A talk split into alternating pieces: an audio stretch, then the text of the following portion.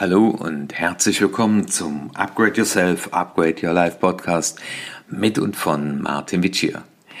Heute in dieser Episode Nummer 142 möchte ich mit euch über das Thema Verführen sprechen. Also nicht um Verführung, sondern über ein Buch von Veronika Hucke und der Titel heißt Verführen, also faire Führung, gerecht sein, verführen. Also wenn dich das interessiert, äh, dann bleibt dran. Das erspart dir übrigens dieses Buch, das im Handel 24 Euro kostet, zu kaufen. Und auch bald werdet ihr auf meiner Plattform auch nicht nur die Inhaltsangabe zu diesem Buch finden, sondern da werde ich dann auch hinten dran noch ein Workbook passend dazu machen. Aber dazu bald mehr, wenn wir damit in die Öffentlichkeit gehen. Ja, fair führen. Was, was heißt überhaupt fair sein? Also fair kennen wir ja aus dem Fußball und da heißt es, wenn einer fair spielt, dann hält er sich an die Regeln, also den Regeln entsprechend. Oder wenn man im Duden schaut, da steht da anständig, ehrenhaft, ehrlich. Echt gute Tugenden. Aber die Frage, äh, was bedeutet denn dann Fairness? Und bei dem Wort Fairness denkt man automatisch auch an das Thema Gerechtigkeit. Und das Spannende ist, ich habe ja meine Promotion zum Thema Motivation und Handeln geschrieben im Bereich Testamente. Und da durfte ich dann erfahren, dass es 16 Formen von Gerechtigkeit gibt und dass zum Beispiel Affen auch ein Gefühl von Gerechtigkeit haben. Da gab es mal eine Untersuchung in Leipzig, ein Professor hat da mal äh, Affen mit unterschiedlichen Dingen belohnt, also die, die sehr gut geschmeckt haben und normal und äh, für gleiche Leistung und dann haben die Affen rebelliert. Also das scheint in uns schon angelegt sein, äh, zu sein, das Thema Gerechtigkeit und Fairness. Aber die Frage ist halt immer die der Sichtweise. Die Autorin ähm, Veronika Hucke äh, war selbst äh, jahrelang auch in Führungsposition, ist jetzt Unternehmensberaterin, so wie ich das gelesen habe, hier in dem Buch und hat sich dem Thema Diversity oder Chancengleichheit verschrieben. Und das merkt man auch in dem Buch, weil sie auch sehr viele Beispiele bringt zum Thema Gleichbehandlung von Mann und Frau. Ich finde das sehr gut. Oder aber auch äh, Benachteiligung von Menschen mit Migrationshintergrund. Und vor dem Hintergrund äh, sagt sie, Fairness bedeutet, gleiche Chancen zu haben und andere gerecht zu behandeln. Und führt doch aus, dass das eine Grundbedingung ist für Vertrauen. Also das heißt, wenn ich als Führungskraft unfair handle, aber das kann auch als Eltern sein, dann hat das immer auch was mit Vertrauensbildung zu tun oder Missbrauch von Vertrauen. Und das Spannende ist ja, dass das in uns wohnt und dass wir ja alle sehr ähm, individuell wahrnehmen. Das heißt, es gibt so viele Menschen, oder Welten wie Menschen auf der Welt, aber wir haben nur einen Planeten. Und ich glaube, das ist auch ein ganz, ganz äh, wichtiger Hinweis, den äh, Veronika Hucke immer wieder in dem Buch äh, bringt und zu ermahnt, nämlich sich dessen bewusst zu sein, dass wir eine Wahrnehmung haben, die sehr, sehr individuell ist. Und sie lädt auch immer wieder ein, aus diesen Automatismen auszusteigen oder sich da mal leer zu machen, aber dazu mehr, wenn wir gleich an den Punkt kommen. Ja, als ersten Punkt habe ich hier mir mal aufgeschrieben, fair zu führen bedeutet, alle gleich zu behandeln. Und die Frage ist, was ist gleich?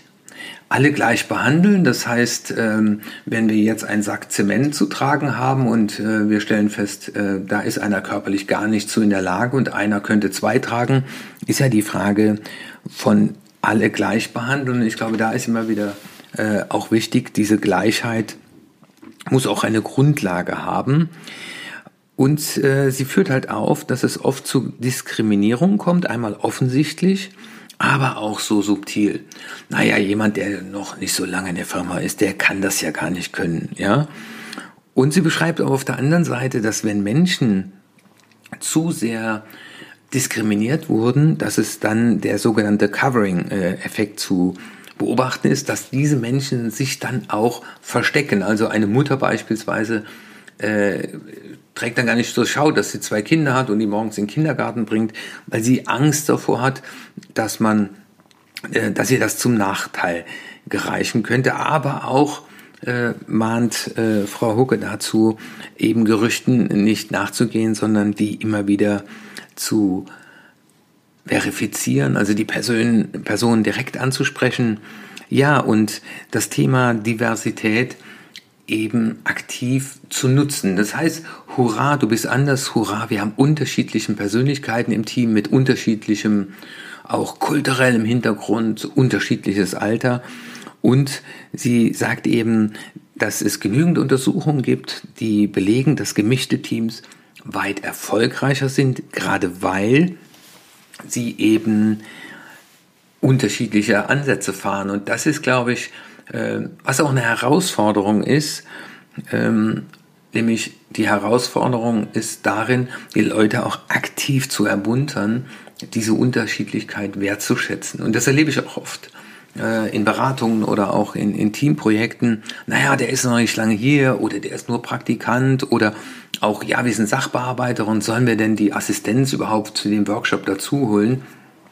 Und äh, ja, auch mal einen Kunden dazu holen, auch mal jemand dazu holen, der schon 80 ist oder vielleicht einen, der erst 12 ist. Und äh, ich habe die Erfahrung gemacht, auch in eigenen Projekten hier bei mir im Büro, bei Ideenfindungen. Äh, es waren oft Ideen von Menschen, die ja teilweise sehr unbedarft rangehen oder mit einem ganz anderen Ansatz als wir selbst, die eben ja das Ganze bereichern. Ja? Und insofern äh, ruft Veronika Hucke in, in dem ersten Bereich auf, fair zu führen, heißt alle gleich zu behandeln, die Unterschiedlichkeit zu schätzen und die Leute sogar zu ermuntern, ja, auch sich mal außerhalb äh, oder auch aus anderer Sicht äh, die Dinge betrachten zu lassen. Ja, und sie führt dann auch an unsere Voreingenommenheit.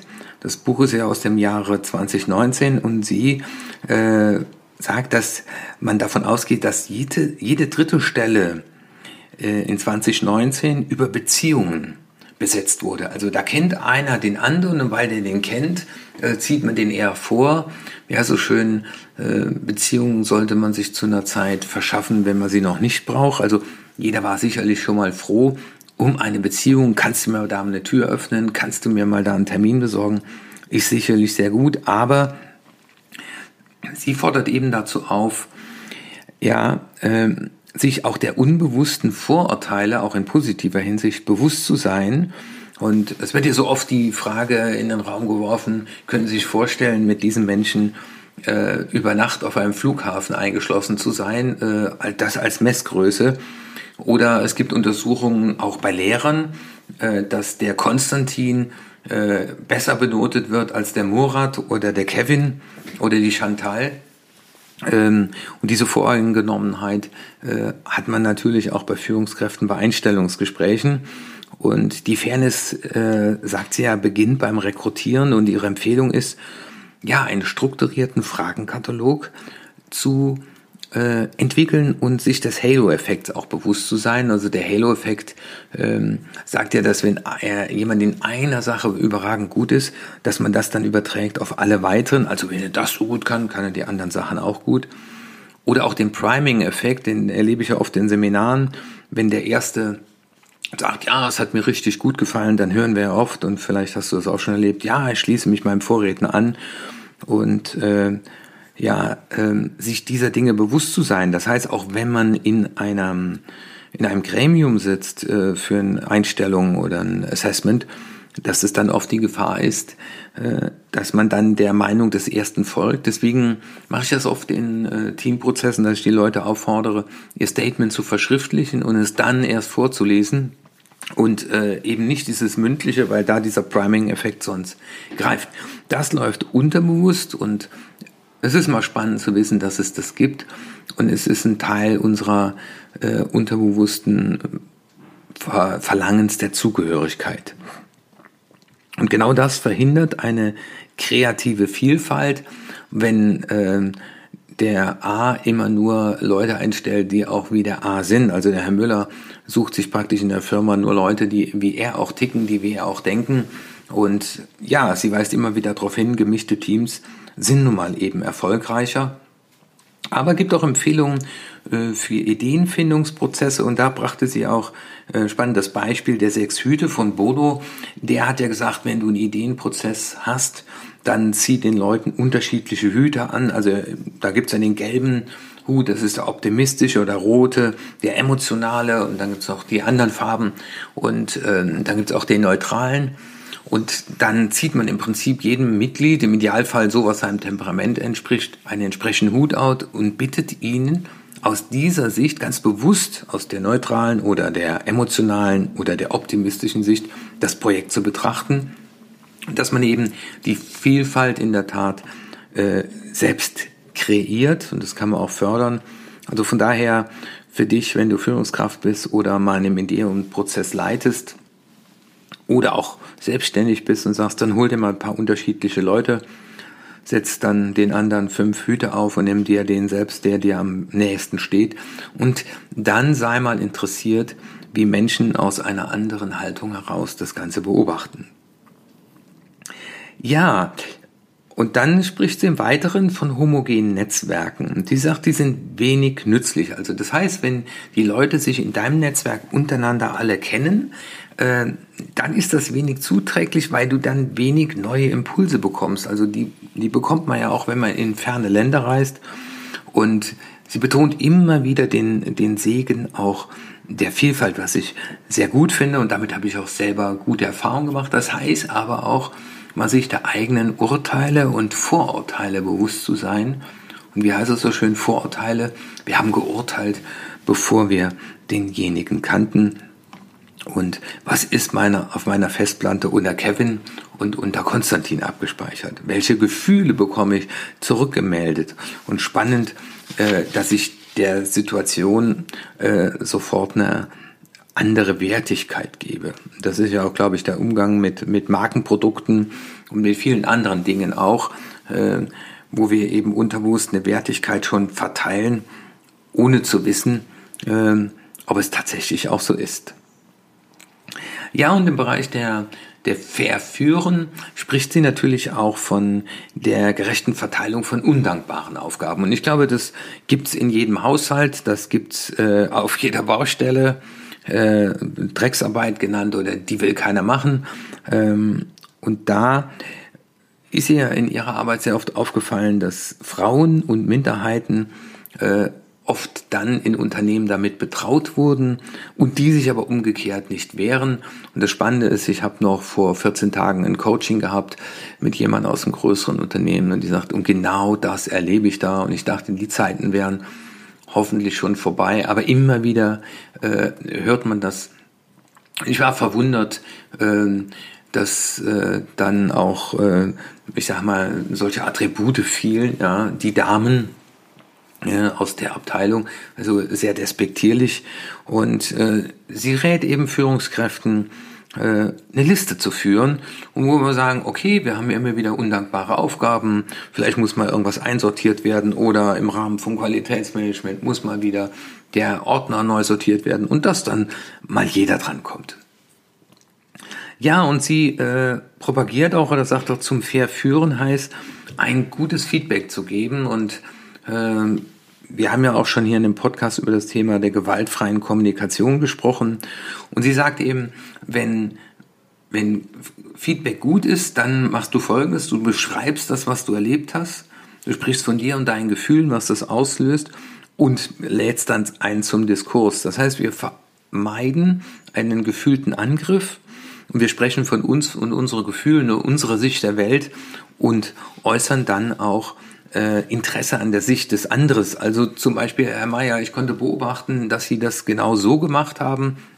Auf mich wirkte das eher umständlich. Also ich, wenn ich es hätte so gemacht, hätte ich gedacht, das mache ich umständlich. Aber mich interessiert eben, warum Sie es genau so gemacht haben und was für Sie und die Sache gut daran war. Und ich freue mich, an Ihrem Wissen mich zu bereichern. Und das versteht sie unter gutem Feedback und äh, das deckt sich auch mit meinen Erfahrungen, dass äh, eine emotionale Stabilität im Raum bleibt, weil ganz, ganz viele Menschen äh, in der Vergangenheit mit Kritik auch meistens Abwertung und Vernichtung erlebt haben. Also insofern ist das auch immer wieder spannend in der Zusammenarbeit mit Mitarbeitern, äh, einfach mal zu fragen, äh, wie haben Sie bisher Feedback erlebt? Und viele verziehen ins Gesicht. Äh, und ja, das fängt schon in der Schule an, wenn Noten äh, ein Feedback sind. Ja, ja und äh, sie führt weiter aus. Ich habe das mal so in mehrere Oberpunkte mir auch hier notiert, nachdem ich das Buch gelesen habe. Ähm, Faustregeln erleichtern Entscheidungen. Also das heißt, äh, Veronika Hucke weist immer wieder darauf hin, werde dir deiner unbewussten Voreingenommenheit bewusst, äh, sei dir zum Beispiel darüber bewusst, sie bringt das Beispiel, dass große Männer, also äh, in England, glaube ich, gab es da eine Untersuchung, genau, England war es, äh, da hat man dann herausgefunden, für jede fünf Zentimeter, die man größer ist, verdient er irgendwie 1600 Pfund im Jahr mehr, weil man einem großen Mann äh, mehr Stärke in der Führung zutraut und äh, automatisch in, in Kategorien gedacht wird ähm, aber auch zum Beispiel die Rollenerwartung einer Frau. Und das kann eine Frau besser nur manchmal erlebt man dann äh, auch so Bemerkungen wie, könnten Sie mal einen Kaffee machen? Ja, äh, ich erlebe das immer wieder, äh, dass auch diese, diese Kategorien, und manchmal ist es dann nur im Spaß, aber es ist dann nicht immer Spaß. Also insofern äh, sich auch solche, ich sag mal, unnötigen Späße auch zu verkneifen. Ja. Und sie führt auch auf, gerade auch äh, ihre Erfahrungen, die sie mit Frauen in der Führung gemacht haben, ja, sagt wie, wie soll die Frau es denn machen? Ist sie zu nett? Dann sagt man, sie ist schwach. Äh, ist sie entschieden? Ja, äh, dann sagt man, sie ist schwierig. Und auch das habe ich immer wieder jetzt in Coachings erlebt, gerade mit sehr selbstbewussten Frauen, die sich dann wundern, warum sie auf Ablehnung stoßen, weil ich, ich verstehe das gar nicht. Ähm, ich bin halt kein Kuschelkätzchen und ich sage auch meine Meinung und ich habe auch meine Qualitätsansprüche. Aber das ist dann äh, den Herren der Schöpfung ne, äh, auch nicht genehm, ne? bin ich zu stark. Also dann, das Schlimme ist, dass dann noch Menschen anfangen an sich zu zweifeln, wo ich aus meiner Sicht sage, mit ihnen stimmt alles. Also ich würde mich freuen, wenn sie bei mir arbeiten mit dieser Haltung. Ja, Geschlechtergerechtigkeit, also sich dessen bewusst zu werden. Also das dazu lädt auch Veronika Hucke immer wieder in ihrem Buch ein. Äh, ja, werde dir deiner Emotionalität, deiner nicht vorhandene Neutralität einfach bewusst, weil wer kann schon neutral sein? Die Homeoffice-Thematik hat sie in 2019 besprochen, wusste wahrscheinlich nicht, dass das dann doch so aktuell wird äh, in 2020. Und äh, ja, auch mit dem Thema beschäftigt sie sich und äh, die große Botschaft, äh, und die kann ich auch nur äh, vollstens nachvollziehen, ist, Führungskräfte sollen Nähe zeigen. Äh, das heißt, es gibt Menschen, ähm, wenn ich jetzt mein, zum Beispiel einen Mitarbeiter haben, der ein äh, Verhalten äh, Asperger-Ansätze hat, also der am liebsten allein ist, äh, der sich super wohlfühlt, wenn ihm keiner reinredet, äh, der vielleicht auch gar keine Gefühle zeigen will, der fühlt sich äh, vielleicht extrem wohl in einem Homeoffice. Aber der Mensch ist ein soziales Wesen und ähm, ja, am Anfang waren wir alle hektisch, ne? da wurde alles ins Homeoffice verlegt, bis mal technisch alles da war. Äh, und ich glaube, einigen ist es schwer gefallen, dann das nicht eins zu eins auch alles in die digitale Welt zu übertragen, weil Homeoffice heißt auch nicht unbedingt, dass ich da den gemütlichsten Stuhl, den gemütlichsten Platz habe. Und ich weiß, habe noch letztens ein Zoom-Meeting gemacht. Äh, da saß derjenige im Schlafzimmer ähm, und ja, sich gerade weil man sich nicht so oft sieht, dann auch Zeit nimmt für Gespräche, um das eben ein Stück weit auszugleichen. Ja, ich finde das Buch sehr gut. Es ist auch sehr gut zu lesen. Und jetzt haben wir 19 Minuten hinter uns. Und das heißt, ähm, das ist jetzt so den, der Extrakt, den ich zusammengetragen habe. Und wenn man nochmal die, so die Kernaussagen aus diesem Buch nimmt, äh, da ist auf einmal die Botschaft oder das auch festzustellen, dass die Unternehmen werden weltweit diverser, heterogener und auch flexibler und für die Führungskräfte, aber die Unternehmen auch selbst birgt das auf der einen Seite ein großes Potenzial, aber auch neue Herausforderungen. Das Potenzial ist, ähm, wenn wir diese Heterogenität äh, zu unserem Vorteil nutzen, dann verschaffen wir uns einen Vorteil. Aber wenn wir sie ausblenden, dann kommt es zu Diskriminierung. Ja, und ähm, dass auch diese verschiedenen Arbeitsmodelle ähm, wieder auf Fluch und Segen sind und dass wir es schaffen, eine gelungene Balance zwischen diesen Arbeitsmodellen zu finden und dass es am Ende die Herausforderung für Führungskräfte ist, äh, dafür zu sorgen, dass mit der richtigen Einstellung, nämlich mit einem offenen, wertschätzenden Umgang, äh, das in Teams gelebt wird. Äh, Ray Dalio spricht ja in seinem Buch von den Prinzipien des Erfolges von wertschätzender Uneinigkeit, ja. Und sie ruft eben auf, äh, das eben äh, aktiv zu nutzen oder auch äh, sogar zu sagen, hurra, gut, dass das so ist. Was heißt das in der Umsetzung? Weil der Ansatz von meinem Podcast ist ja auch, Do-How zu vermitteln und auch in der Zusammenfassung werden wir später in dem Workbook da auch noch Anleitungen geben. Also, wenn du Führungskraft bist, dass du mal einen Rückblick hältst und ich fordere dich auch hier wieder zur Schriftlichkeit auf, einfach mal zu überlegen, ähm, deine letzten Entscheidungen, warst du da fair genug? Hast du gleiche Situation gleich behandelt? Oder hast du vielleicht im Team den einen oder anderen Liebling?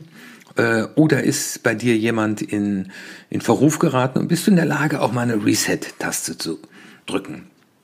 Der zweite Ansatz ist mal zu überlegen, ähm, ja, wie, wie ist euer Rekrutierungsprozess gestaltet und was könnte man tun, was für Vorkehrungen könnte man treffen, um unbewusste Vorurteile äh, zum Beispiel zu neutralisieren. Das heißt zum Beispiel äh, bei der Beurteilung zum Beispiel mal das Foto abzudecken oder auch den Vornamen mal, also nur den Familiennamen.